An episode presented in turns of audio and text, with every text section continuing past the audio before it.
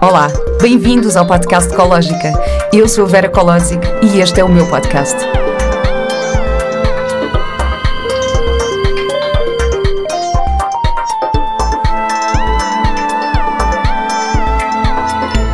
Olá e bem-vindos a mais um episódio do podcast Ecológica. Hoje tenho comigo uma convidada muito especial. Fábio Rebordão dedica a sua vida e a sua alma ao fado, tendo esta paixão despertado em si logo em criança. Já atuou em diversos palcos nacionais e internacionais e foi distinguida com o Prémio Amália para Revelação. Integrou também o elenco do musical My Fair Lady e, mais recentemente, da série O Clube, onde a conheci. Lançou recentemente o seu novo álbum Eu Sou. Fábia, que bom aqui! É tão especial mesmo, é mesmo, mesmo muito especial para mim ter-te aqui hoje. Estou nervosa. É? Sabes que dizem que, que os olhos são o espelho da alma e eu acho que tu és a prova viva disso, a sério, porque quando eu te quando eu te vejo a cantar ou quando te vejo a falar sobre o fado ou sobre a vida, os teus olhos têm um brilho, tipo, diferente, parece, não é? Parece mesmo que eu vejo a tua alma. É lindo, é lindo mesmo. Por isso, mesmo, mesmo contente Que por bom, ter obrigada aqui pelo convite. Tu eu, tenho, eu, eu ouço os teus podcasts e eu fiquei muito contente com o convite. Sim, nós já tivemos conversas ótimas, portanto temos que partilhá-las com Exatamente, o mundo e estas exatamente. coisas bonitas que temos para dizer. Sabes que eu, eu, durante muitos anos, eu era um bocadinho resistente ao fado, porque eu achava, ei, é super melancólico e é tão triste e não é nada positivo e os portugueses e esta dor e esta... E, e tinha um bocadinho essa, essa resistência. Depois eu... hum, por acaso, eu quando vivi em Londres, eu fui ver eh, a Marisa no Royal Albert Hall e foi assim uma experiência incrível. Bom, para já porque eu estava longe de casa, então foi tipo, ah, que bom voltar a Portugal e sentir a alma, foi Claro. lindo. Mas mesmo assim, depois também nunca me interessei muito, até que te fui ver a ti a cantar. Ahm, e eu. E foi incrível. Nós fomos com um grupinho da, da equipa técnica do clube e fomos todos ver a Fábio a cantar e foi lindo. E ouvimos em primeira mão o teu, o teu single, portanto foi Exatamente. lindo. Ahm, e, e aquilo que aconteceu foi que nós todos entramos numa catarse emocional. Só ouvir-te, nós ficámos todos super emocionados, super arrepiados. Eu lembro-me de estarmos todos ali e de repente eu olhar para o lado e a mesa toda, nós éramos para aí 10 pessoas, e de repente a mesa toda está. Nós estávamos a chorar babi reino e eu pensei, ah, isto é incrível, porque o fado tem este poder catártico. E, e eu acho isto super importante, porque qualquer coisa que, que, que te ponha em contacto com as tuas emoções, estás a ver, como, como ouvinte, eu acho que é um bom recurso, sabes? Claro que sim, claro que sim. E, foi, e é- nessa noite eu estava nervosíssima, porque eu fico sempre muito mais nervosa quando canto para pessoas que eu conheço, para amigos. É assim, a responsabilidade está lá sempre. Mas hum, quando são amigos, quando são pessoas que nós conhecemos, acresce, sabes? Eu estava tão nervosa e nem conseguia abrir os olhos para olhar para vocês. E quando eu acabo de cantar, você- eu abro os olhos e vocês estão todos a chorar. Eu fiquei, meu Deus, porque isso é que faz a diferença, sabes? É sinal que aquilo que nós estamos a fazer toca, mexe com a sensibilidade do outro. E isso é que é importante para nós. É por isso que nós fazemos arte, qualquer tipo de arte, eh, fado, música, eh, representação, pintura. Isso é que que faz com que nós continuemos o nosso caminho. Claro que sim, eu percebo, e eu percebo isso perfeitamente. Eu também, quando, imagina, quando estou a fazer um espetáculo de teatro, não sei o que, isso eu sei. Por isso é que na estreia estamos sempre mais nervosos porque nós sabemos que está lá a nossa família, os nossos amigos, não sei o que, é Claro. de uns nervos. Claro, claro que É sim. super, super normal. Sim, mas saber que temos. eh, Quando tu tens esse impacto, é, é, é super gratificante. não é? Super. E para nós aquilo foi tão. Foi tão foi, foi mágico, aquela energia que se criou ali foi uma coisa, Fábio, tipo, eu nunca me vou esquecer daquela noite, foi assim uma coisa Temos mesmo- que repetir. temos que repetir, temos que repetir, temos que repetir. Olha, e posto isto, eu estava-te a dizer como para mim, eu achava que o fado era, ai, melancolia e saudade e tristeza. Para ti, o que é o fado? Olha, o fado, o fado é a vida. A vida não é só triste. Se bem que nós, eu acho que também é uma característica portuguesa. Nós somos eh, sempre mais melancólicos, mais puxados ah, para a tristeza, para a nostalgia. Uh, eu acho que, como o fado português diz, o fado nasceu um dia quando o vento mal bolia e o céu mar prolongava. Portanto, hum. as mulheres antigamente, quando viam os seus maridos partirem para o mar, sem saberem se eles regressavam ou não. Portanto, eu acho que a tristeza também vem daí, essa coisa do fado. Mas não, o fado é vida, o fado fala de, de, de, de tudo, de alegria, de tristeza. Antigamente, os fados eram feitos assim. Imagina havia um acidente, a mãe perdia o filho e fazia-se uma letra de fado. Percebes? Portanto, claro que a escrita do fado sofreu uma evolução. Hoje fala-se de, de, outras coisas, porque é isso mesmo. A Amália foi pioneira nesse sentido. Ela abri, abriu-nos portas para toda essa evolução. Uh, quando a Amália apareceu, as meninas, as fadistas, cantavam com vestidinhos de chita, uh, cantavam os fados tradicionais, uh, inicialmente cantados em poucos tons, cantavam o moraria, o corrido uh, e o fado menor, que são os fados principais, e todos os outros derivam desses três fados. E a Amália, de repente, começa a cantar Camões, começa a cantar Ari dos Santos, traz o Alan Ullman para o fado, traz o Frederico Valério, e de repente dizem a Amália não é fadista, a Amália uh, está a cantar óperas. Portanto, a Amália pegou no fado, porque ela lá fora não cantava fado, fado, não cantava fado uhum. tradicional, porque eles são todos muito parecidos. A Amália foi muito inteligente, cantava folclores, cantava esses fados musicados, porque muita gente pensa, ai, foi Deus é um fado tradicional, ou o Cheira Bem Cheira a Lisboa. Não, são fados musicados. E ela foi muito inteligente, porque pegou nisso tudo e ganhou o mundo, rendeu o mundo com, com essa diversidade. Claro que uh, o conceito era fado, porque era tocado uh, com guitarristas de fado, não é? Uh, mas ela era muito fadista a cantar. Uhum. E o que é que eu acho que é um fadista a cantar? Não é por dar mais voltinhas ou menos voltinhas. É quando faz exatamente aquilo que tu me disseste que sentiste, que é quando mexe connosco. Uhum. Para mim isso é fado. Como qualquer música de raiz, que é o flamenco, uh, que são as rancheiras mexicanas, uh, ou que é o samba, porque o samba parece que é alegre, mas o samba também é muito triste. Claro, claro. Claro, e, isso... claro, e é o poder da música. Eu também já tive aqui, tive a Sofia Hoffman aqui, que é uma cantora de jazz, uh, e ela também está a aprender uh, a tocar cítara, e, no, e, nós, e nós estávamos a, a falar disto, da, da, força da música, do impacto da música também no nosso estado emocional. E isso é, e claro que o fado é mais um, um recurso a isto. E eu lindo tu estás a dizer isso que, imagina, acontecia alguma coisa, um, uma mãe que perdia um filho, escreve-se uma letra sobre isto. Verdade. Isso é, é ou seja, encontrares uma forma de expressar e de não reprimir a tua emoção. Ou seja, ou seja de expressar a tua dor através da música. Isso é, é incrível, porque eu acho que acho que hoje em dia nós uma coisa que acontece muito e que, que não sei que eu vejo à minha volta e que depois vivemos sei lá, conhecemos muitas pessoas que, que se calhar estão mais depressivas ou que estão, uh, ou que estão sem vontade de viver ou que estão mais tristes e é porque se calhar não encontram meios para expressar a sua verdadeira emoção. Sim, sim, sim. Uh, e foi também por isso que eu te quis trazer aqui hoje, que é tipo, dar esta abertura de, se calhar podemos expressar a nossa emoção. Inventa uma música, escreve ah. um poema. Uh, Epá, vai gritar para a boca do inferno, que foi outra que eu também já disse. É, vai, vai, estás a ver? Arranjar formas de, de expressar emoção. Por isso é super, uh, é super bonito. E sabes o que é que eu sinto? Por exemplo, no caso da Amália, que para mim mexe muito comigo. Que ainda por cima é ah, teu familiar. É a minha familiar. Portanto, Mas, nos genes. Independentemente de ser família, eu acho que a Amália mexeu com o mundo. Aquela alma que ela tinha, a voz dela, ela mexeu com o mundo. E ela dá respostas às minhas perguntas ou aos meus dilemas. Ela dá-me respostas, a forma como ela canta. E eu sinto isso desde muito nova. Quando eu estou mais triste ou mais em baixo, eu ouço a Amália Uh, eu sempre fui um bocadinho mais para baixo, mais nostálgica, e, e eu sinto-me bem nessa melancolia doce, como eu costumo dizer. Não sei, é a minha zona de conforto. Se bem que eu também gosto de me rir e gosto de estar alegre e estar com pessoas que eu, que eu adoro e, e estar super contente, mas não sei, eu acho que esse sentimento mais nostálgico é mais criativo também, sabes? E eu sinto isso mesmo quando eu componho. Eu preciso de estar assim um bocadinho embrulhada, não é nesse sofrimento, mas é nessa angústia, nessa. Eu não sei explicar o que é, nessa ansiedade, para conseguir também ser mais criativa e mais produtiva. Isso é super bonito, tipo, isso é uma forma super positiva de olhar para as coisas, para, para as emoções eh, menos agradáveis, não é? Tipo, uma angústia, ok, estou angustiada, estou não sei o quê. Boa, posso ser criativa. Tipo, isso é uma forma incrível de olhar para, para esse. É que esse mesmo a minha criatividade. Eu sinto mesmo isso, mesmo a cantar, ah, mesmo a compor, a escrever.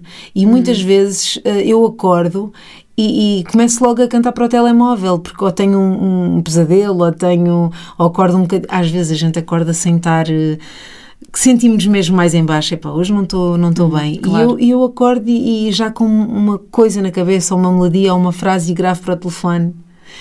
E eu sinto-me mesmo mais criativa nestas alturas. É impressionante. Olha, não, eu faço um vinhaça do yoga e pronto. É. Eu acordo, faço uma saudação ao sol e pronto. Daqueles dias estou mais. Às vezes acordo irritada. Por acaso eu não tenho mal a acordar, não sou daquelas pessoas que tipo. Não, eu também não, Não, não mas- costumo ter mal a acordar. Pá, mas às vezes, às vezes acontece. Às vezes acordas e não, não começas bem o dia, está alguma coisa sim, ali. sim, sim, e pronto, sim. e tu, olha, tu cantas, eu, eu faço yoga. Cada um. Mas eu também tenho que aprender, porque eu acho que isso ia me ajudar muito. Cada um faz aquilo que, que é melhor. Olha, eh, Fábio, queria falar aqui um bocadinho também da tua. Um bocadinho mais da tua experiência pessoal, porque tu tens uma, uma história incrível eh, sobre hum, a, a relação com o teu corpo e como tu passaste por uma mudança muito grande. Sim. Hum, podes partilhar aqui um bocadinho como é que foi esse processo? Claro. Então, eu sempre fui obesa, desde pequenina.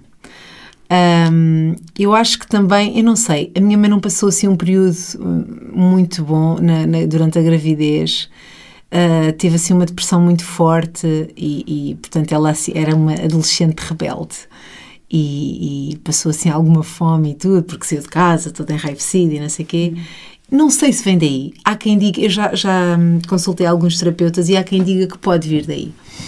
Ah, mas ah, eu era, nasci normal, nasci com 3 kg 250, normalíssimo, um bebê normal, mas eu fui começando a ganhar peso logo a partir daí, comecei a comer bastante, mas sempre com uma sofreguidão imensa. E eu sou assim até hoje, na verdade. Mas é, é- eu lembro-me de ser pequenina e mesmo hoje, imagina, vamos a um restaurante, eu peço a minha comida e eu estou sempre a olhar para ver quando é que a pessoa traz a comida. Estás a perceber? É uma coisa que eu não sei explicar, é, é uma adição permanente. Mas eu também sou um bocadinho assim, confesso, tipo, eu como imenso. Eu sei que Mas só quando tens fome ou, ou sempre? É, eu agora comecei, eu, por exemplo, eu agora com- comecei a fazer o jejum, mas quando me falaram no jejum intermitente a primeira vez, eu disse: ah, estão malucos, sabe? Alguma vez eu, eu preciso comer de manhã, eu preciso comer, senão eu vou ficar com super mau humor. Ah, começaste a fazer agora. E comecei, sim, já comecei a fazer há um ano e tal, pronto, já estou. E de facto comecei-me a sentir muito melhor, mas é um grande exercício mental. Foi um grande exercício É. mental no início, tipo, como é que eu vou. O que acontece é que eu depois acabo por comer, imagina, a primeira refeição, meio-dia, uma.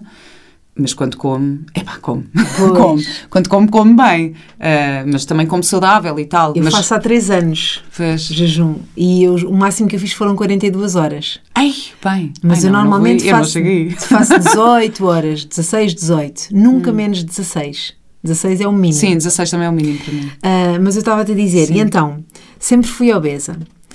Ah, e, e eu sentia-me um bocadinho mal, quer dizer, quando nós somos crianças não temos muita noção.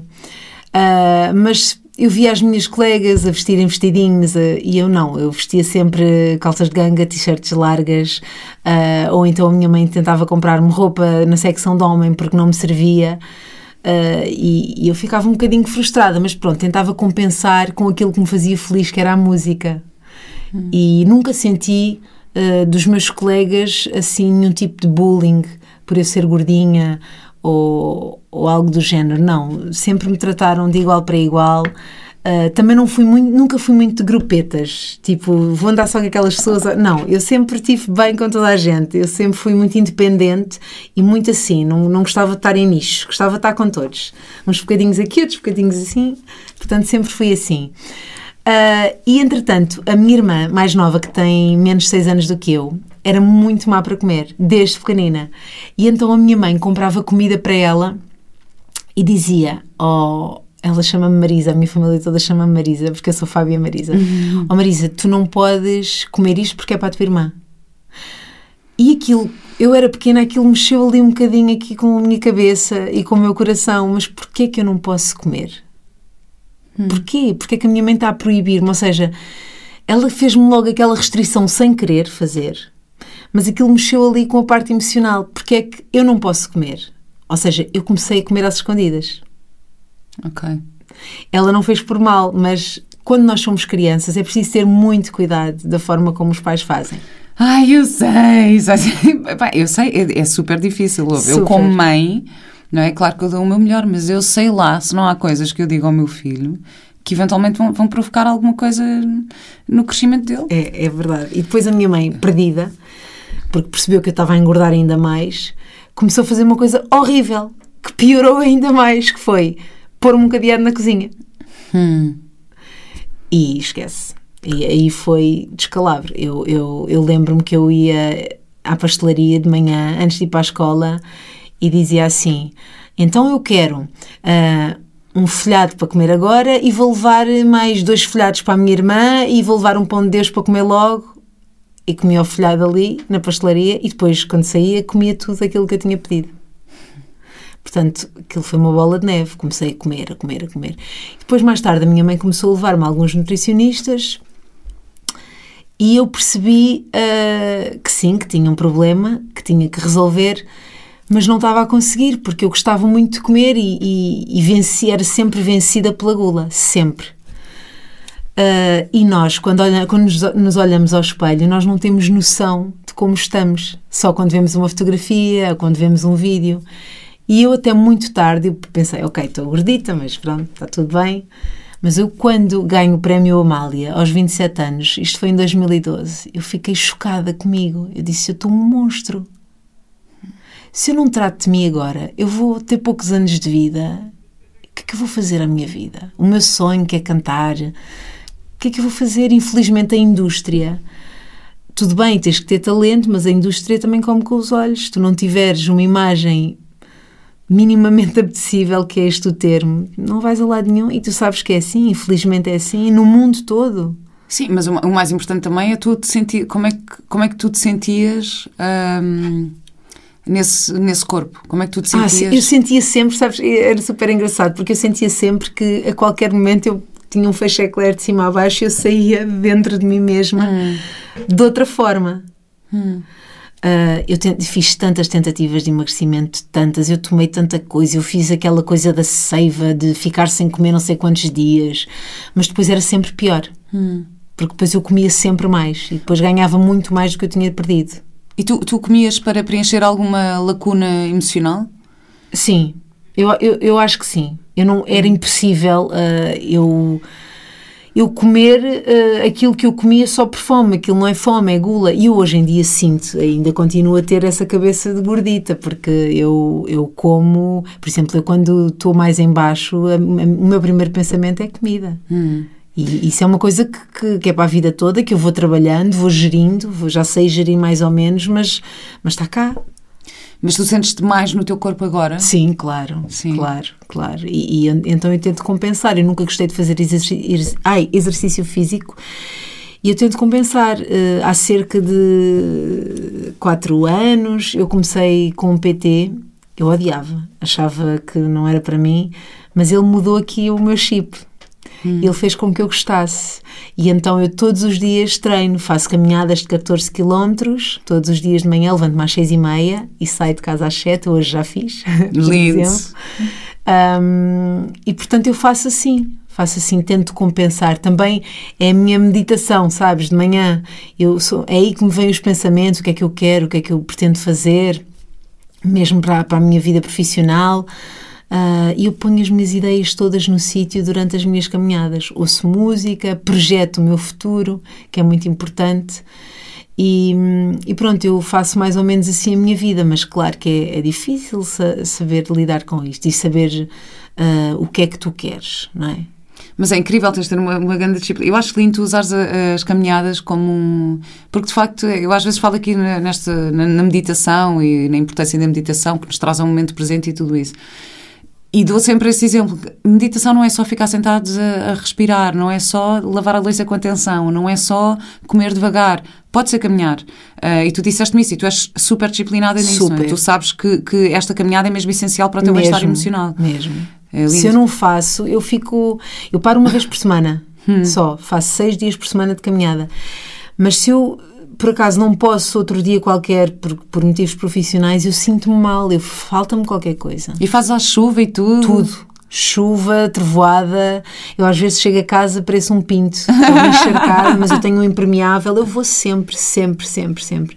E gosto de ir cedo, porque eu gosto do cheiro da manhã. Eu gosto de ir de manhã. E eu acho que aproveito o dia muito melhor se for de manhã. Ai, que lindo, eu gosto do cheiro da manhã. Pois é, isso é incrível. É de outra facto, a coisa. manhã e a noite tem. E o dia tem um cheiro diferente, é, É, verdade. porque parece que, que as ruas da cidade são limpas durante a noite, sabes? Que parece que todo o ambiente muda e o cheiro da manhã é outro. Uhum. Parece que, tá, que tudo está mais limpo, que tudo está mais... E eu gosto de sair agora, não porque os dias estão mais, mais compriditos, mas eu, eu saio às vezes às seis e meia da manhã, ainda está de noite. E eu gosto de sentir, de, de sentir o amanhecer. Ai, o amanhecer é lindo. Nascer Eu gosto dia muito. é incrível. E depois eu chego a casa, imagina, um quarto para as nove ou às nove da manhã, já tenho a minha caminhada feita, tomo o meu banho e, e faço o que eu quiser, sabes? Até a hora do almoço eu tenho ainda uma data de horas para poder fazer coisas, para poder ir às compras ou para poder projetar alguma coisa que eu tenho pendente. Portanto, eu tenho muito tempo e eu acho que aproveitamos o dia muito melhor. Eu, por acaso, estou aqui num processo de tentar colocar as minhas rotinas um bocadinho mais cedo. Porque eu tenho, tenho uma rotina matinal também, tipo meditação, respiração, yoga, eh, tomar banho e tal, pronto. E, e tento fazer isto, mas nem sempre consigo fazer antes de levar o Mateus à escola, às vezes só Pois. faço depois. Eh, e, depois, o que é que acontece? Eu também só consigo ter algum. Como eu gosto muito de dar atenção ao Mateus, eu vou buscar esse tipo das 5 às 9 é sagrado. Estou com ele, dou-lhe atenção, não estou a fazer mais nada. O que é que acontece? Eu ponho na cama às 9, só consigo ter tempo para mim a partir das, das 9 e meia, então acabo por me deitar mais tarde. Claro. E agora estou aqui a tentar inverter este esquema, estou aqui a tentar, ok, não, vou-me deitar mais cedo, vou acordar mais cedo e as coisas que eu faço à noite vou tentar fazer de manhã. Exatamente. Mas estou aqui num processo, estou aqui num processo, porque depois também estou a fazer uns cursos online que começam às 9 da noite e acabam às 11. Claro. Se eu me deitar às 11 e meia já me vai custar Claro, claro. acordar. Mas também depende da produtividade de cada um. Se calhar és mais produtiva à noite. Eu sou mais produtiva de manhã, Pois. durante o dia, muito mais. Mas eu quero ver se consigo inverter isso agora. E em relação às caminhadas, tu fazes sempre o mesmo percurso, não é? Eu tenho feito, sim, sim. E, e, e à medida que faço mais vezes, parece que ele fica mais curto. é só ilusão, na verdade. Mas pronto, eu faço sempre. E, e às tantas, como há muita gente que se cruza comigo, às tantas já me dizem bom dia, porque são muitas pessoas que fazem o mesmo percurso também diariamente. E, e é giro. E não se torna monótono por ser sempre o Não, mesmo percurso? não. Eu, sabes que eu, eu não estou a pensar no percurso. Eu estou comigo. Hum. Eu estou a andar, estou com os fones nos ouvidos, estou a ouvir música, estou a ouvir podcasts também e vou, vou comigo e vou andar. Não estou a Hum. pensar em percursos nem nada, estou, estou comigo. Sim, mas por acaso, tu uma vez disseste uma coisa, que mesmo fazendo o mesmo caminho, que tu às vezes vês coisas diferentes. Sim, exatamente. É verdade, é? porque às vezes ah, nós passamos, imagina, 10 vezes por uma ponte, mas não reparamos que a ponte está ali. É engraçado. Isso. Não, é, é verdade, olha, eu, eu vivo ali na zona de, de Belém e eu passo todos os dias num semáforo que tem uma seta para o, can- para o campo de, de rugby. E no outro dia eu passei, eu já estou a viver nesta zona há anos, e reparei que esta seta tem um erro ortográfico. Então diz rugby, diz rugby em vez de dizer rugby. A sério. Fico a olhar assim, não é possível. Eu passo aqui todos os dias, nunca tinha reparado nesta placa. Percebes? Bem, mas é, é assim, há anos, Fábio, que eu passo ali. E, é e eu parei no outro dia no semáforo e a olhar eu, ah, como é que é possível? Ah, Portanto, de facto, às vezes é mesmo. Portanto, olha, muita meditação, muita meditação, É mas nunca tinha reparado. É verdade. E, por exemplo, tu não te acontece, às vezes imagina, eu estou na baixa, nós olhamos só para aqui, para que os, os nossos olhos veem assim, frente e de lado, não? Temos visão peri- periférica todos, mas não olhamos para cima. Às vezes eu dou para mim olhar para cima, para os edifícios super bonitos, Pois mas é. eu nunca os vi, Pois é, porque a pois gente é. não olha. Pois é, é verdade. É verdade, e eu acho que nós perdemos um bocado. Devíamos perder mais tempo a olhar para as coisas que estão à nossa frente e nós passamos tantas vezes por ela e não damos o devido valor. Pois é. Ou mesmo tornar a visão mais ampla, que é isso que tu estás a dizer, tipo, olhar mais para cima, porque olhamos sempre na mesma direção. É verdade. Então, e se eu mexer a cabeça, eu vou fazer tipo um head roll, estás a ver? É, mas isso acontece dar a muito. volta à cabeça, que é para cri- criar uma visão um bocadinho mais ampla daquilo que está à minha volta. Isso é, olha, boa sugestão, vou começar a fazer isso. Mas é verdade, porque eu da outra vez pensei, "Fogo, eu nunca tinha visto assim os edifícios lá no alto e são tão bonitos. Nós não vemos, Pois é, pois é. não pois é, olhamos sequer. Pois é. se podes, era como, como dizia Saramago, não é? Se podes ver, uh, se podes olhar, vê, se podes ver, repara. Claro, exatamente, e nós não reparamos. E, por exemplo, eu tenho, às vezes acontece-me é horrível isto, uh, mas eu vou comigo e não faço por mal. Eu estou a olhar para as pessoas e não cumprimento. Já me aconteceu tantas vezes. Eu, eu quero cumprimentar, mas tipo, não, não consigo, estou na minha bolha. Está bem, mas estás no teu estado meditativo. Estou a olhar para as pessoas e não falo. Por acaso, a minha, a minha professora de yoga contou-me uma história linda que tem, imagina, está lá um guru a fazer, um, está a fazer a sua meditação, a fazer o seu yoga no tapete e vem um e passa e pisa com os pés em cima do tapete. E o que está a fazer yoga passa e diz, então, então pá, pisaste-me no tapete? E o outro vira-se e diz, Ai, desculpa, eu estava num estado meditativo tal que nem reparei. Portanto, o outro que supostamente estava a praticar, na verdade, não estava em estado meditativo. Quem estava foi o que passou. Exatamente. E o que passou por cima e que pisou o tapete. Eu adoro esta história, acho lindo. Olha, mas aqui voltando um bocadinho sim, uh, sim, nesta temática da tua, uh, dessa tua mudança, onde é que tu foste? Porque tu disseste, ai, tentei várias vezes fazer uh, dietas e mudar e não sei o quê, depois não conseguia, voltava sempre. Onde é que tu foste buscar essas forças para conseguires mesmo cumprir essa mudança ah, até ao fim? Então, uh, eu, eu, como te disse, no, nos prémios Amália, eu olhei para uma fotografia minha e eu pensei, eu estou um monstro, eu tenho que mudar. E foi aí que eu pensei, é agora, tenho 27 anos.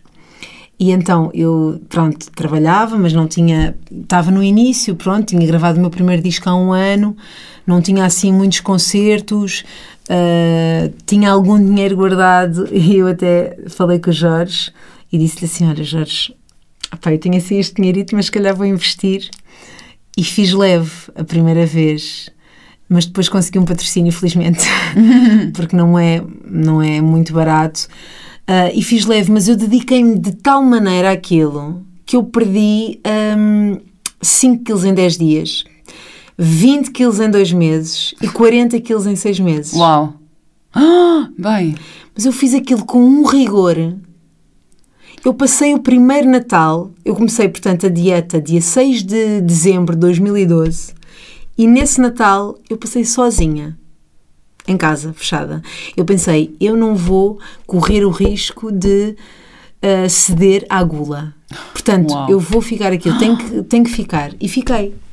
Uh, e depois, é assim, os primeiros nãos à comida são muito difíceis, porque tu estás, imagina, com amigos, com família, toda a gente está a comer e é difícil dizer não e resistir. Mas a partir do momento que tu começas a dizer não, não, não, começa a ser mais fácil e natural. E, e portanto, a partir daí já foi natural em mim, já não queria uh, comer ou doces ou coisas calóricas, pronto, não comia nada disso. Um, eu lembro-me que fiz leve, fui mesmo muito rigorosa, como eu te disse. Como é, que é, como é que é essa dieta? Tu és acompanhada? Tens alguém que te Sim, aconselha? nós temos é um programa... de 10 em 10 dias. Aquilo é uma loja onde hum. tem comidas um, feitas por eles. Portanto, hum. mas tens tudo. Doces, tens croissants, tens wafers, tens maltesers, tens oreo, tens gelado, hum? cheesecake, assim? pastéis de nata. Pá, tens tanta... Só que é tudo com pouco, sem açúcar ou com adoçante, não, não sei dizer.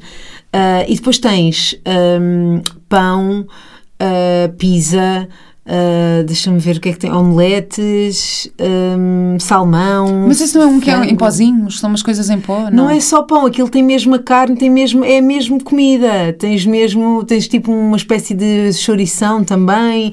Pá, tens toda a comida. Eu amo os croissants da Leve, sou mesmo, eu sou mesmo fã daquilo. Sou, e os gelados é, são tipo magnos, pequeninos. São muito bons. Os okay. doces são muito bem conseguidos, os salgados também. Eu, eu vou-te explicar, como eu estava tão restrita, eu, preferi, eu, eu sentia mais falta de doces. E então uhum. toda a dieta eu fiz com doces. E aquilo é, hum, eu podia comer, imagina, numa refeição, uma sopa feita por mim mais uma refeição leve. Portanto, era pequeno almoço, almoço, uma sopa feita por mim, mais uma refeição leve. Depois lanche, jantar, uma sopa, uma sopa feita por mim, mais refeição leve. E ceia. E aquilo, alguns dos, das comidas tinham uma bolinha vermelha. E a nutricionista disse: Você pode comer um, uma refeição com uma bolinha vermelha, mas uma por dia. Eu pensei: Isso vai influenciar a minha dieta, a minha, vai influenciar os meus resultados. Ah, é sim, pode influenciar. Então não. Tudo o que pudesse influenciar, eu descartava. Uh, diziam que nós podíamos comer até 200 gramas de cebola por dia, porque há alguns legumes que hum, são mais calóricos. Uhum. 200 gramas de cebola por dia ou 200 hum, gramas de alho francês por dia, isso influenciava. Eu não comia. Portanto, eu fazia uma sopa com alguns legumes que eu sabia que não influenciavam em nada os resultados, tipo brócolis, espinafres, courgette. Pronto, eles depois dão-te uma lista de legumes que, que, são completamente zero calorias e outros que têm um bocadinho mais. Sim, mas o que é que mudou? O que é que foi o gatilho em ti para tu conseguires ter a força, como, como não tinhas conseguido antes e como é que conseguiste Eu acho que foi, foi acho que foram os prémios? Não, foi... sim, aí foi, foi, foi muito importante eu ter visto como estava, mas ao hum. final de 10 dias eu perdi 5 quilos. Eu vou-te explicar, eu de semana a semana, eu ia à consulta 10 em 10 dias, portanto, 10 em 10 dias, eu descia o um número de calças. Hum. Eu sabia que ia descendo, mas eu comprava na mesma as calças, porque aquilo era importante para mim sentir aquela mudança. Então eu comprava todas as semanas umas calças. Umas calças mais pequenas? Mais pequenas. E sabia que na semana seguinte, aquelas que eu tinha comprado na semana anterior já não iam servir. Mas eu gostava, eu queria lá saber, eu queria comprar, porque eu precisava de sentir que, que já estavam largas. Ok. E então o processo foi assim. E quando eu perco, uh, ao final de um, seis meses, 40 quilos. Incrível. Vou-te explicar. Eu ia com a minha mãe às compras ao shopping, ela estava ao meu lado e estava à minha procura. Foi, era uma coisa. E depois, quando eu começava a ver fotografias minhas, assim magras já, eu. Eh, foi estranho, eu, eu não me identifiquei. esta não sou eu. Hum. Não me consegui rever ainda, sabes? Foram tantos anos gordinha que eu não conseguia. E depois mudaram os traços, a cara afinou, eu tinha a cara muito redonda, o nariz ficou mais estreito, o meu pulso, eu nunca tinha visto o meu pulso. Eu até disse ao Jorge assim: Pai, eu tenho aqui um osso na cabeça, será que isto é alguma coisa? Eu nunca tinha sentido. Hum. Estes ossinhos aqui do pescoço, eu não, nunca vi. E como é, como é que foi essa, essa redescoberta de, do oh, teu... Foi emocionante, foi emocionante, foi, foi incrível. Eu, eu, ah, e depois... É assim, isto é normal. Eu acho que é normal e quero acreditar que é normal. Eu depois comprei muita roupa. Porque eu nunca tive roupa de mulher, de menina, de adolescente, de rapariga, não é? Nunca tive essa roupa. Sempre foram roupas mais masculinas porque eram as que me serviam. Hum. E então eu comprei muita roupa, eh, é verdade, foi um bocadinho consumista nesse sentido, porque eu acho que vivi naquele período de emagrecimento, depois de ter emagrecido, vivi tudo o que eu não vivi até ali. Portanto, a minha, a minha infância, a minha adolescência, não é? Portanto, eu, eu quis viver ali, naquele período, tudo o que eu não tinha vivido. E, e, psicologicamente, como é que foi esse, esse processo? Porque a, a, tua voz também foi afetada. Foi, muito, muito. Eu tive ali um período de pai, dois anos que eu estava um bocadinho preocupada porque eu não conseguia afinar, eu não conseguia, ou seja, era um corpo diferente, mudou tudo, a respiração mudou, eu não conseguia respirar como eu respirava com o outro corpo, foi tudo diferente. Mas pronto, foi um processo. Não é? Ficou mais ou menos profunda a respiração eu, eu agora tenho mais folgo do que tinha antes. Sinto que tenho mais folgo e tenho um domínio muito maior do que tinha antes, porque eu aprendi a lidar com o meu instrumento desta forma. A minha voz parecia, o Jorge até brinca, diz que a tua voz tinha gordura, parece que tinha gordura, que a minha, a minha voz era, oh, era mais assim. Era muito potente, mas uh, parece que tinha assim um, um véu, sabes, de gordura Uh, mas pronto, eu, eu, eu gosto muito mais da minha voz agora, mas foi um processo complicado. Eu fiquei ali, ali um período de tempo a pensar: será que eu vou voltar a conseguir respirar e cantar e afinar como, como eu conseguia? Hum. Mas pronto, consegui. Ao final de dois anos consegui, mas foi ali um processo muito difícil. Sim. E, e, mas hoje em dia já te sentes super. No teu corpo e, e esse, tu tiveste algum acompanhamento psicológico durante este processo ou, ou, tens que ter ou continuas a ter para eu não tenho conseguir eu não tenho mas eu gostava de ter hum. eu gostava de ter uh, apenas para um, para, para, controlar, sabes, esta minha ansiedade, porque como te disse, uh, aconteçam coisas boas ou menos boas, o meu primeiro pensamento é comida, ou seja, continua a ser esse o refúgio. Hum. Muito embora eu consiga. Mas tu não vais, tu consegues resistir. Não, eu vou. Eu vou, só que. E eu não, vou, mas não vou sempre. Ou seja, antigamente eu ia sempre. Hoje em dia vou menos vezes e controlo mais e também faço o jejum, portanto o jejum também me ajuda. Mas quando eu te digo que o meu pensamento, o meu primeiro pensamento é a comida, não é que eu coma coisas más. Eu não como doces, nem como fritos, não. Só que eu como é muita quantidade. Percebes? Uh, e não há necessidade de eu comer, parece que eu estou mesmo a tentar compensar alguma coisa. Seja nos momentos bons ou nos momentos menos bons. E era isso que eu precisava de, de, de controlar e, e, tentar perceber. Já tentei alguns terapeutas, mas ainda não encontrei a pessoa. Hum, isso, isso é, olha, temos que ir procurar várias opiniões até Sim. conseguir encontrar a pessoa que, que se encaixa em nós e no nosso, e no nosso processo. Sim, já acho. tentei algumas pessoas, ainda não encontrei, mas, mas pronto, eu vou, vou tentando fazer a, comigo mesma, mas eu acho que era importante, porque nós não podemos ser o, observador e o, obje, o, objeto observado, nós precisamos de alguém que olhe para nós. Quer dizer, poder podemos, mas é, mas é, é difícil. É preciso praticar muito. Mas, sim, mas é muito difícil. Eu não consigo. eu não consigo. Uh, mas tu estás noutro estado. Não, não é? quer dizer, está bem, mas nem sempre, nem sempre estive aqui, já fui procurar, assim, já tive, já tive imenso acompanhamento, imensa ajuda, e, e, ou seja, tenho noção quando preciso mesmo de ir procurar um, alguém de fora. Sabes que eu tive, tive num retiro este fim de semana e no final fizemos uma, uma partilha. E foi tão. Ah, houve uma coisa que me emocionou imenso, sabes? Porque houve, houve uma coisa comum a quase toda a gente, que era toda a gente um, sente que precisa de ser cuidada, mas as pessoas têm muita, um, ah, muita resistência em aceitar serem cuidadas. Um, Sim. Não é? Tipo, é.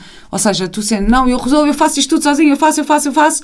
Uh, mas, mas eu preciso muito de ser cuidada. Mas depois, quando vem alguém para cuidar, tu também não queres, também dizes, ai não. Pai, eu percebi que um monte de gente neste retiro tem isto em comum. E eu própria também tenho. Agora, estou aqui num, num, num, processo de mudança nesse sentido, mas eu também durante anos era assim, tipo, ai não, eu consigo, consigo tudo sozinha, não sei o quê, não.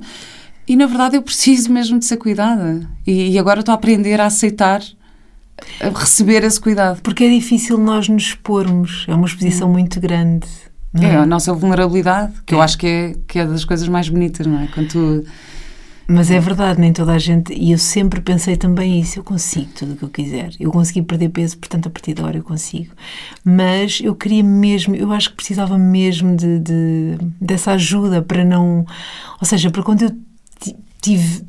Ai, quando eu possa ter eventualmente esses, esses estados de. Um, emocionais, de, de, tanto sejam de alegria ou de tristeza, de não, de não me focar naquilo, sabes? De, hum. de, pensar noutra coisa. Ou então não olhar para a comida como algo compensatório, sabes? Um, como há pessoas que, que estão assim, vão beber ou fumar, e a comida também acaba por ser uma adição se uhum. comes em excesso. E eu, muitas vezes, eu, como, eu muitas vezes como demais. Chego ao final de uma refeição e penso, ah, já comi demais. Mas pensas nisso porquê? Por causa da. Não, porque depois fico-me a sentir, fico ah, a sentir okay. pesado. Apesar, assim, só como, só como vegetais e não, é, não como carne, não como peixe, não como nada derivado animal, portanto tenho uma alimentação relativamente leve e fácil de digerir. Mas mesmo assim, há vezes em que eu como imenso. Eu li um livro que é o Ikigai, Uh, que é sobre o segredo da longevidade no Japão. Então eles fazem um estudo uh, no Japão, tipo, imagina, o, o, habitante mais novo da ilha de Okinawa, que é a ilha onde eles fazem o estudo, tem tipo 84 anos. O habitante mais novo. Portanto, o mais velho tem tipo 130. Estás a ver assim? Eles depois fazem um estudo e percebem que aquilo tem muito a ver com o sentido de propósito, eles todos terem um sentido de propósito na vida. E outra coisa que eles têm é uh, o facto de não comerem até ficarem cheios. Então, eles comem até 80% da sua capacidade. Eles conseguem. E por isso é que no Japão há muito aquela coisa de servirem refeiçõezinhas pequeninas, não é? Tipo, os pratinhos sim, são sim, muito sim, pequeninos, aquilo é tudo muito pequeno. E, e, a cena é, eles comem, quando chegam a 80% de, de satisfação, estás a ver, não comem mais. E, isto, e, e, eu li isto e pensei, ah, pois é, é porque eu esqueço, eu vou aos 100% 120 às vezes, que é tipo, ai, vou só comer mais um bocadinho. Mas sabes o que é? Isso também tem a ver com a forma como tu comes. Eu como muito depressa. Pois. pois. Se, tu comer, se a gente comer mais devagar, sente logo quando é que está a ficar no, no ponto. Pois é, pois é.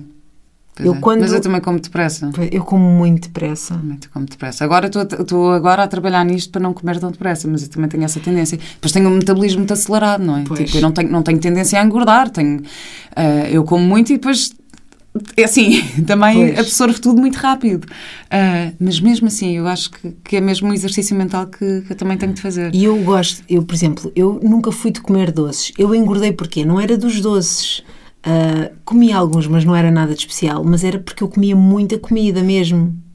Comia muito arroz, muito pão, muito, muito tudo. Ah, hoje em dia, eu, desde há um tempo a esta parte, comecei a comer muitos vegetais que eu adoro. Hoje em dia sou capaz, imagina, de com- comer brócolos acabados de cozinhar a vapor e eu como sem azeite, sem nada, que eu adoro.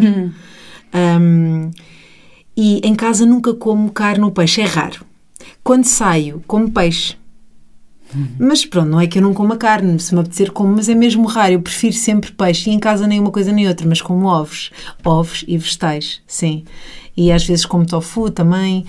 Ah, mas eu adoro vegetais, e, só que eu faço um prato assim, que é um, um monte. Assim é um monte. A Fábio a vai a fazer. fazer um, um- um desenho de um monte no prato. Ah, mas eu também sou assim, Fábia. Portanto, é assim, está tudo bem, são vegetais. Está ótimo, está ótimo. Eu, eu, eu, eu ponho imensos cogumelos, imagina. Brócolos, daqueles brócolos bimi, sabes? Pequenitos. Ah, sei lá, pimentos, cebola. ah, eu sei lá, eu ponho tudo e mais alguma coisa. Couve-flor. Depois há uma couve que eu adoro, que é a couve romanesca. Ai, que bom, pois é, ótimo. Eu adoro. É ótimo. E depois é muito, muita Olha, eu comida. estou a ficar cheia de vontade a falar de comida, Fábio. Vamos parar com isto. Vamos, vamos parar, vamos parar, fome. vamos parar. Sei agora falar dos vegetais todos. Não, vou aqui mudar um bocadinho E sabes a uma temática. coisa, com o jejum, eu não sei se tu sentes isso, quando nós comemos, as pessoas dizem, ah não, nós vamos ficando com o estômago mais pequenino porque estamos a fazer jejum e depois comemos menos. Mentira. Eu quando como é, é muito. Ou seja, como durante menos horas do meu dia. Agora como, Mas imagina, comes mais. entre o meio-dia e as oito, não é? Depois não como o resto do dia, o, resto das horas, mas como muito. Pois eu também, é horrível. É verdade, é não é horrível, não é Não, horrível. mas eu sinto uma coisa, quando eu estou a fazer jejum, eu gravei o meu disco todo com 42 horas de jejum. Parece que nós ficamos mais alerta, É, é mais despertos. É verdade. É, é uma coisa, eu gosto mesmo dessa sensação. Pois é, ficas, parece que ficas mais. Consegues ver tudo com mais clareza, não é? Sim, sim, sim. Sendo que inicialmente, quando me propuseram eh, fazer o João, quando eu ouvi falar do João a primeira vez, eu pensei, alguma vez eu não vou conseguir estar. E depois comecei a perceber que de facto entras nesse estado. É verdade. Ah, E eu treino em jejum, eu faço as minhas caminhadas em jejum. eu também faço yoga em jejum, sempre. E Também sinto-me faço... muito melhor. É, é muito ótimo. melhor. É ótimo. Olha, mas mudando aqui um bocadinho Vamos de mudar. assunto, eu queria te perguntar, fazer uma pergunta que é o que é para ti o amor? Olha, há muitas formas de amar. hum, e todas elas são bonitas e profundas. Para mim, o amor, opá, o amor é, é uma inspiração. Eu acho que tudo na vida está baseado no amor. E ainda bem que assim é. Ah, eu sou muito emotiva, sou muito sensível ah, e, e quando qualquer, qualquer coisa, imagina, estou a ver televisão, estou a ver um filme, estou a ver um programa, estou a ver uma série, ah, estou a ouvir qualquer coisa na rádio, eu emociono muito facilmente. Eu não posso ver ninguém chorar que me dá vontade de chorar.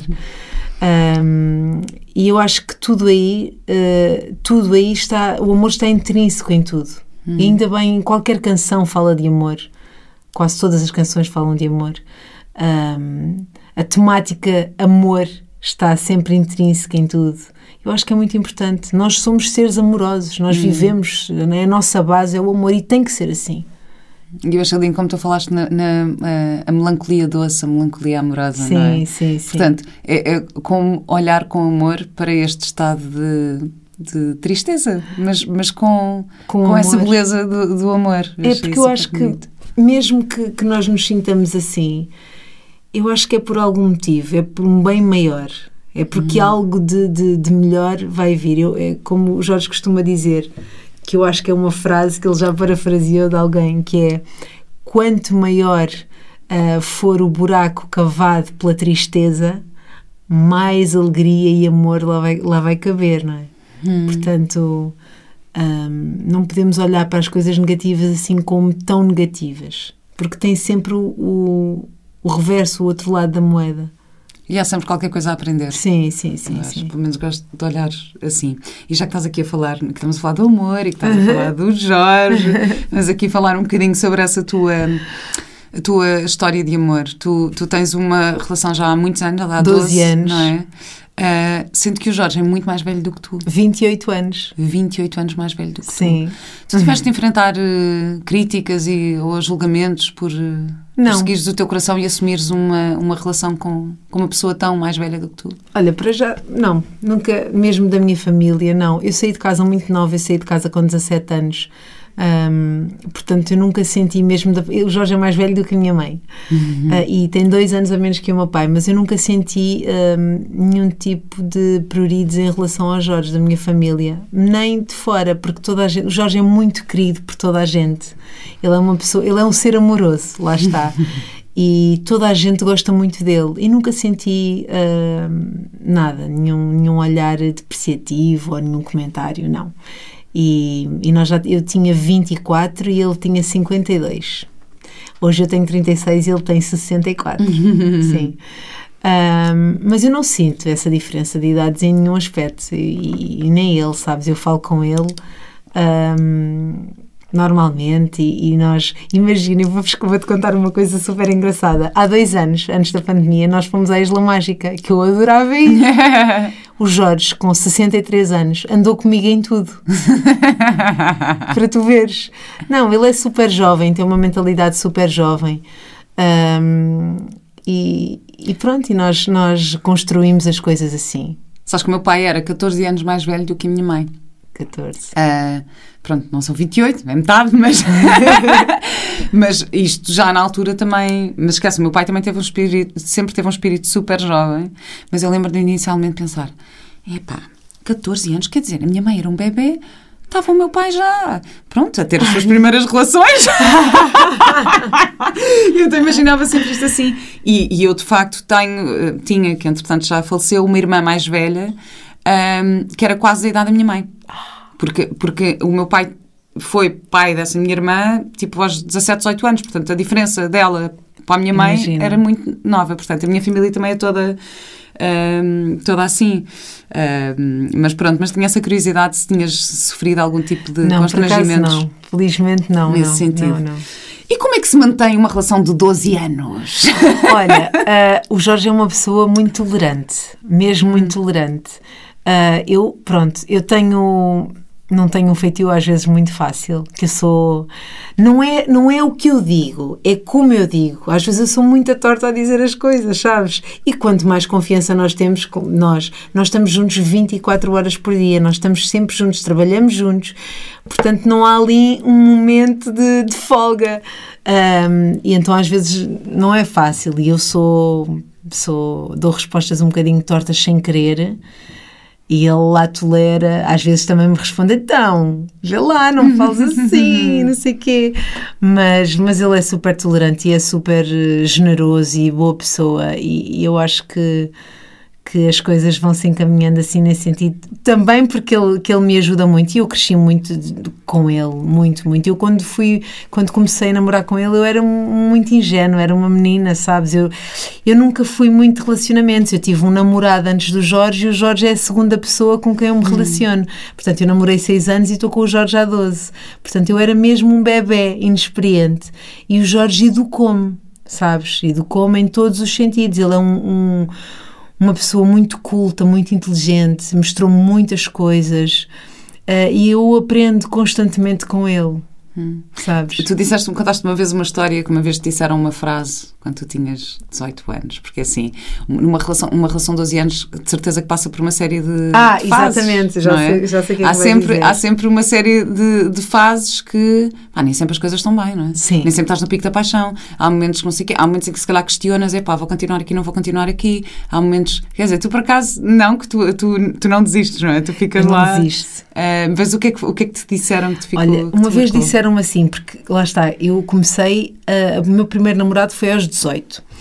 E então uma rapariga disse-me assim: Olha, Fábia, prepara-te, porque nem todos os dias vais gostar da mesma maneira. Uns dias gostas mais, outros dias gostas menos.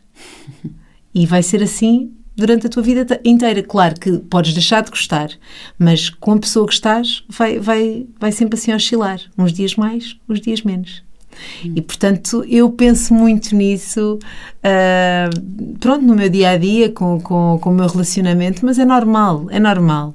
Claro que nu- nunca penso, nunca penso, não, não vou deixar, não. Claro que tem a ver, há, há dias que, que estamos mais afinizados do que, do que outros, é natural, as relações são mesmo assim, mas também eu acho que o facto de estarmos 24 horas por dia também eh, faz-me questionar mais isso, mas, mas damos-nos super bem, super. E Eu lá cada, está. eu cada facto- vez mais acho que é também uma questão de escolha. é? Sim, tu podes sim. escolher. Hum, ou seja, claro que eu acho que nós temos que ser fiéis às nossas emoções, não é? Mas a verdade é que para uma relação que, que se mantenha vai- vão sempre haver altos e baixos e vai, vai haver fases em que tens que tomar uma escolha, em que escolhes se queres manter ah, aquilo que tens, se queres investir naquilo que tens, ou se queres de facto procurar outra coisa, ou se queres. ahm, e há sempre essa escolha, não é? Ou de que forma é que tu comunicas ao outro aquilo que estás a sentir. ahm, É mas é incrível, eu tenho, eu tenho uma admiração enorme por ti nesse, nesse sentido, até porque eu sou, eu sou aquela, não é? Que acabei com uma relação, que acaba as relações. Ver? Sou aquela que diz, ah, não estou bem, não, vamos embora. É Ah, muito difícil cortar laços. pois. Eu cortei laços com o meu ex-namorado porque me apaixonei pelo Jorge e foi muito difícil. É assim, para nós que cortamos das duas uma, ou ainda gostas e sofres, ou então não gostas porque te apaixonas, mas o outro está a sofrer, isso também Claro. mexe contigo. E Claro. no meu caso foi assim. Portanto, eu deixei de gostar, apaixonei pelo Jorge, mas a outra pessoa sofreu horrores e teve dois anos antidepressivos. E depois tu pensas, ok, eu acompanho, estou com ele na mesma, ou afasto-me. Porque se tu acompanha, acompanhas, podes estar a dar esperanças, não é? De uma coisa que não vai acontecer mais. E se tu afastas, podes. Quer dizer, ao fim de tanto tempo ela não, Mas- se- não quer saber de mim para Eu nada. acho é que às vezes o afastar não quer dizer que nós não gostamos da pessoa, pelo contrário, é porque se calhar vai ser o melhor. Exatamente. Ah, ou seja, porque alimentar essa esperança, porque claro que tu não, uma pessoa com quem tu tens uma relação longa, tu não, não vais, não deixas de gostar ou de, de care, não é? Tipo, de cuidar ahm, de um momento para o outro, não é? Só que tu, ao tentares manter essa, ah, essa proximidade, pode não ser tão a benéfico benéfico nem para um nem para o outro, nem para ti, porque ficas a sentir aquela coisa da culpa e depois não estás bem nem no sítio nem outro e, e para o outro que pode estar a alimentar uma esperança e também não vai conseguir fazer o seu caminho. É verdade. Ah, e que depois, mais tarde, essa relação pode, pode vir a tornar-se uma coisa hiper saudável e tornarem-se amigos, mas às vezes é mesmo preciso um distanciamento e um luto. E eu optei por fazer isso, por me afastar mesmo. Hum. Ah, e pronto, ele seguiu o seu caminho e está muito bem casado, com dois filhos, mas eu tive mesmo que cortar. Porque e hoje em dia senti- dão-se bem? Voltaram Sim. a, aproximar? Não, falamos, é assim, não falamos todos os dias, falamos quando temos que falar, mas é sempre diferente, até porque depois a, a- a mulher pode não se sentir muito confortável Claro. e então há sempre Claro. aqueles pruridos de, de, de tentar eh, criar, recriar uma amizade e depois aquilo não correr bem. E pronto, e falamos quando temos que falar e está tudo certo na mesma. Claro. Sim.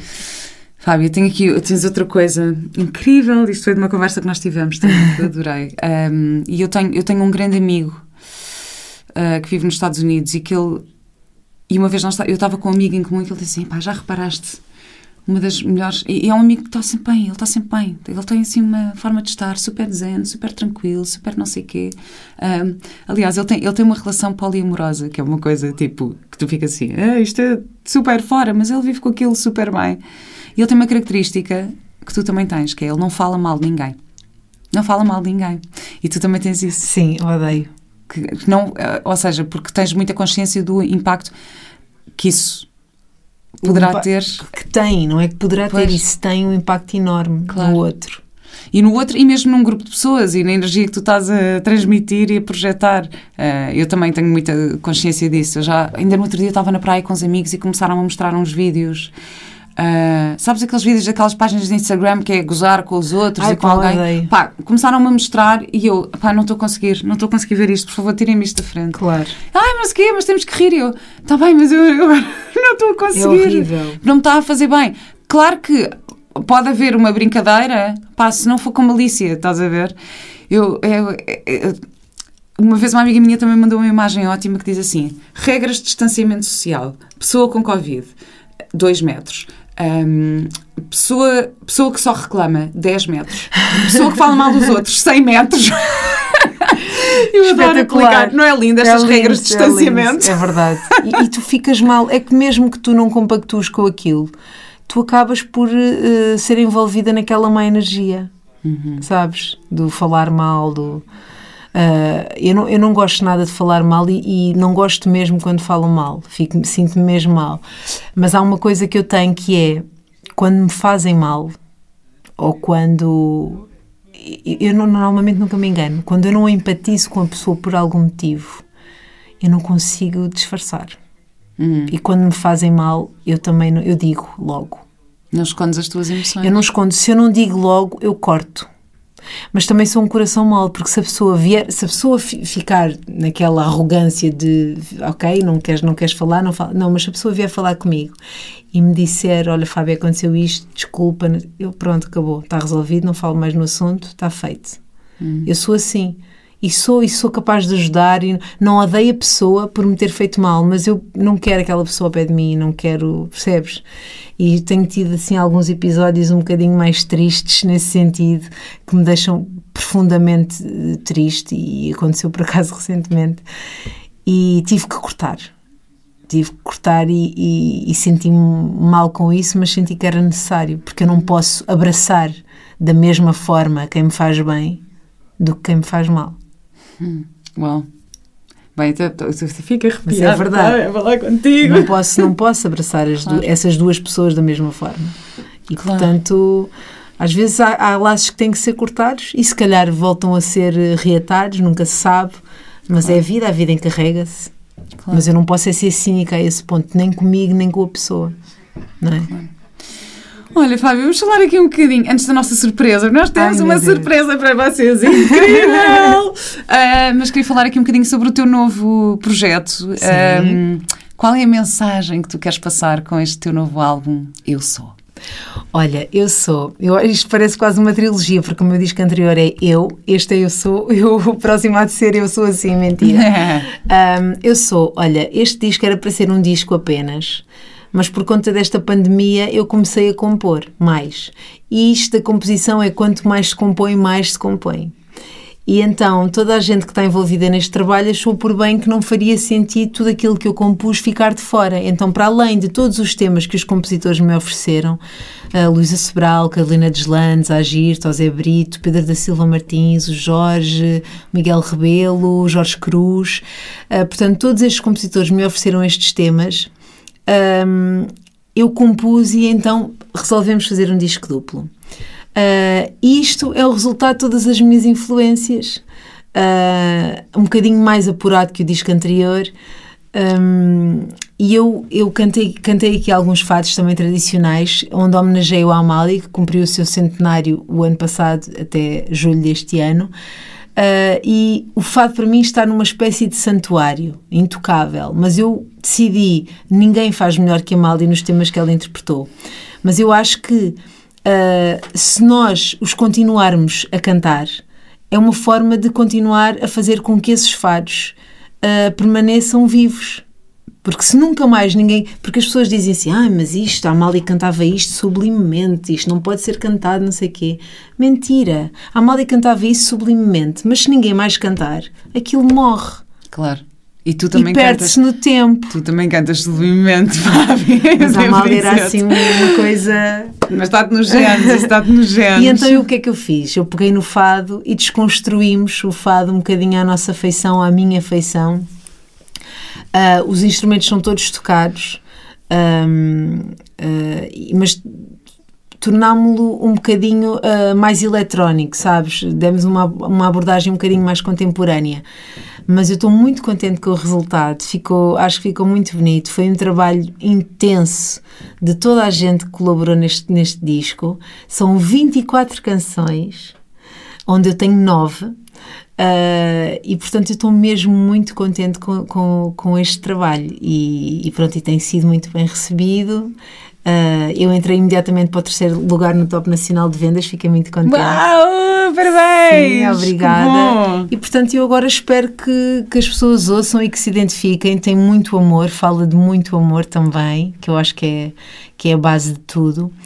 Uh, e, e, fala de vida, fala da história. Eu acho que qualquer pessoa se identifica, sabes, com, hum. com, com os temas que estão aí, porque falam da vida. Hum, Sim. Que lindo.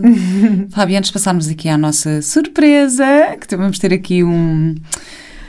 Uh, um tema muito especial. O Jorge está aqui connosco em estúdio e vai entrar aqui por esta porta e vai acompanhar uh, a Fábia a cantar aqui um tema que foi o tal tema que, que, mexeu imenso connosco naquela noite uh, de fado e que eu espero que possa ter o mesmo impacto naqueles que nos ouvem como teve, como teve em mim, em todos, em todos aqueles que estávamos lá. No entanto, eu acho mesmo que vale a pena ir ver um fado ao vivo, porque é. faz, faz mesmo diferença. Portanto, é assim, ouçam agora a Fábia aqui, mas se conseguirem, vão vê-lo ao vivo, porque é maravilhoso. É diferente do ambiente, não é? Uhum. é? É muito envolvente. Eu acho que as pessoas deviam experimentar pelo menos uma vez na vida. Agora, com, com a pandemia, antigamente era muito raro termos portugueses. Uh, mas com a pandemia uh, e os estrangeiros não têm, não têm vindo, não podem vir, não é? Agora, se bem que agora já começam a entrar espanhóis e isso, mas uh, os portugueses têm vindo mais às casas de fado e, e, e, e eles sentem, sabes? Eles conhecem os fados e cantar para um português é sempre diferente, porque ele hum. sente de outra forma, não é? O, hum. o, estrangeiro não percebe o que, nós, o que nós dizemos, sentem a nossa entrega. O português sente as duas coisas, sente o poema, sente a música e sente também a nossa entrega. Portanto, eu acho que é imperdível um momento desse, um momento de fado, um momento. Porque é um espetáculo ali muito pertinho de nós, não é? Portanto, quem está ali a ver sente tudo ali muito no momento, está tudo muito presente, todas aquelas energias, aquelas emoções estão ali muito expostas, estamos muito expostos quando, quando cantamos. Qual é a tua cológica de vida? Ai meu Deus! Amor. Amor. Eu acho que o amor, como tu tinhas dito, está sempre em primeiro lugar. E eu acho que se tu deres amor, tu recebes muito mais amor. Que lindo. Obrigada, Fábio, por Obrigada. esta conversa maravilhosa. Obrigada. E vou, vamos deixar-vos aqui então com este tema maravilhoso. Obrigada.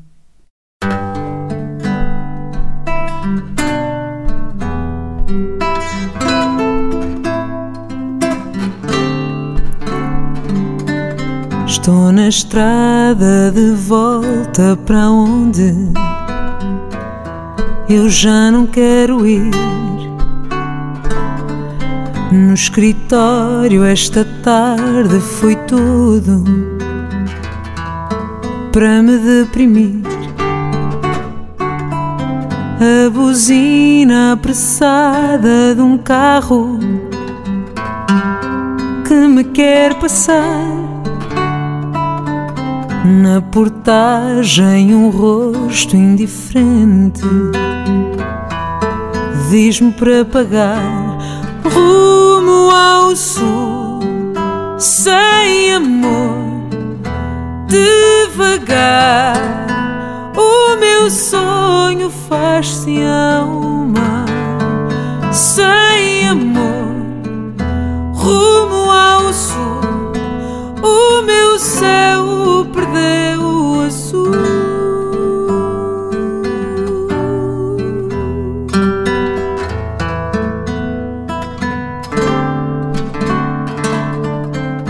Volto as costas às luzes brilhantes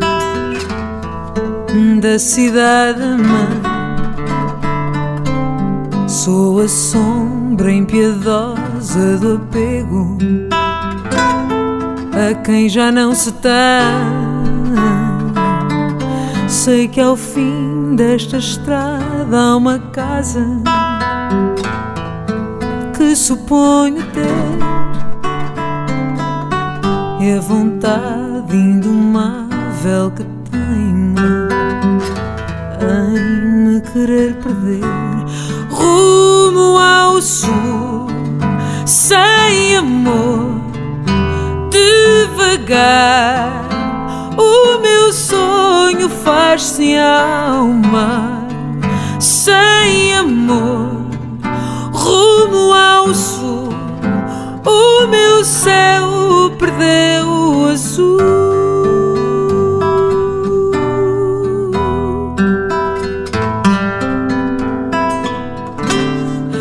rumo ao sul, sem amor, devagar. O meu sonho faz-se ao